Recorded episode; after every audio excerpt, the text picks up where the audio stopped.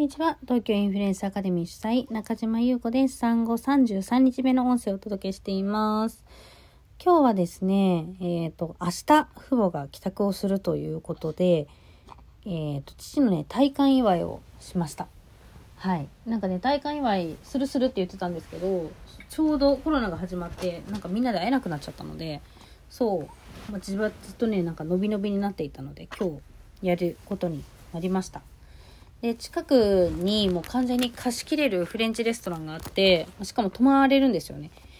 そう。まあ、うちのね、ほんと近くなんですけど、なのでそこで、えっ、ー、と、フレンチ食べて、まあ、その隣で泊まるっていう感じで、えっ、ー、と、父の体感祝いをね、しました。で、もうね、急遽体感祝いしようってなったので、もう近くのイオンで、はい、プレゼントを買いに行って、そう、もうなんか、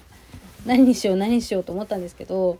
やっぱりさなんかもうこの年になると、まあ、この年って父60後半なんですけどになるとさもう欲しいものってほぼ全て持ってるじゃないですか。でお金に困ってるわけでもないからさなんか欲しいものを正直自分で買えちゃうしなのででしかもうち実家結構物がね溢れてる感じの実家なのでもうできれば多分物も増やしたくないだろうなと思いつついや、じゃあ何だったら喜ぶだろうっていうことで、うん、なんかまあ考えて、で、結局、あのー、うちのね、父も母も結構ウォーキングをするんですよね。で、父はね、登山がずっと趣味で、300名山全部登って、海外のキリマンジャロとかも登ったりとかしてる、結構すごい登山好きなんですけど、で、まあ、登山最近あんまり行けてないって言ってたけど、そう、まあ、ウォーキング、ランニングとかそういう体を作るみたいなことは結構よくやっているので、結局ね、スポーツウェアにしました。うん。しかももう娘に選んでもらって、やっぱりさ、うちの娘が選んだ、まあ、孫が選んだ。孫が選んだよっていう 付加価値がすごく重要だなと思っているので、私、そう、まあ、結構ね、うんと、父母に、父母とか、あと、えっ、ー、と、夫のお父さんお母さんに何かあげる時とかは、基本的に娘が作ったとか、娘が選んだ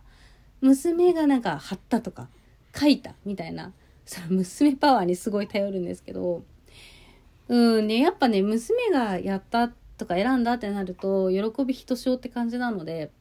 うん、今回も娘にどっちがいいと思うっていう感じで選んでもらって娘が選んでくれたよって言って渡してすごく喜んでましたね。はいまあ、正直母はね何をあげても多分喜ぶので いいんですけど父はね何をあげようかなって結構うん悩みました。はい。でもこれに関してね夫にも悩むな。夫と私話したことあるかもしれないんですけど9年間付き合って結婚したのでもうなんだ15年目か分かんないんですけどもう結構な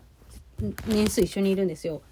で基本的にあの誕生日もクリスマスも何かしらあげてるし、まあ、なんならバレンタインとかもあげてるのでもうねあげるものもないし夫も全く物欲ないので正直毎回毎回すっごい困ってるんですけどそう娘が生まれてから結構娘に頼ってますね。うん、この前あげためちゃめちゃおすすめのプレゼントとしてはあの娘がね描いてくれた似顔絵をえっと、レザーに刻印してあのお財布にしたんですよ。それはね本当素晴らしいプレゼントだなと我ながら思っているんですけどめちゃくちゃ喜んでました。はい、自分用にもどうしても欲しくて私はポーチを娘の娘が私の似顔絵を描いてくれたのでポーチを作って自分にもプレゼントしたんですがうんっていう感じでなんかもう欲しいものは持っているみたいな人たちにはやっぱり何かしらそういうなんか唯一無二みたいな付加価値をねいかにつけるかっていうことを結構考えています。はい。プレゼント選びの参考になれば。はい。ということで、まあ、ふあの父母にプレゼントをしつつ、まあ、父の体感祝いということで、まあ、日本酒が結構最近好きということなので日本酒をあげて、うん、フレンチレストランでみんなで乾杯してはいえー、と泊まったっていう感じですね。なので、まあ、貸し切りなので、うちの息子も連れて、もちろん連れて行けて、ちょっとした、なんて言うんだろう、ソソファーベッドっていうのかな、まあ、ベッドみたいなところに息子を寝かして、うん、まあ、結構泣いたりもしたんですけど、はい。一緒に行くことができてね、すごく良かったなと思ってます。で、私は結構ね、息子、娘がちっちゃい頃からも結構いろんなところに連れて行ってるっていう話は前にもしたかもしれないんですけど、産後3ヶ月の時にオランダに連れて行って、で、オランダがね、なんか美食の都みたいなところに行ったんですよ。オランダの中の。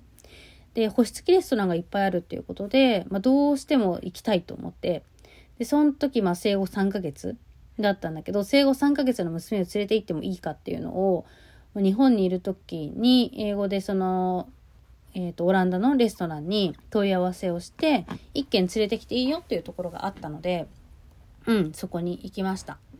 そこはね、ほんとお城のような感じで、一つ星だったかな二つ星だったか忘れちゃったんですけど、うん、めちゃめちゃ素敵でしたね。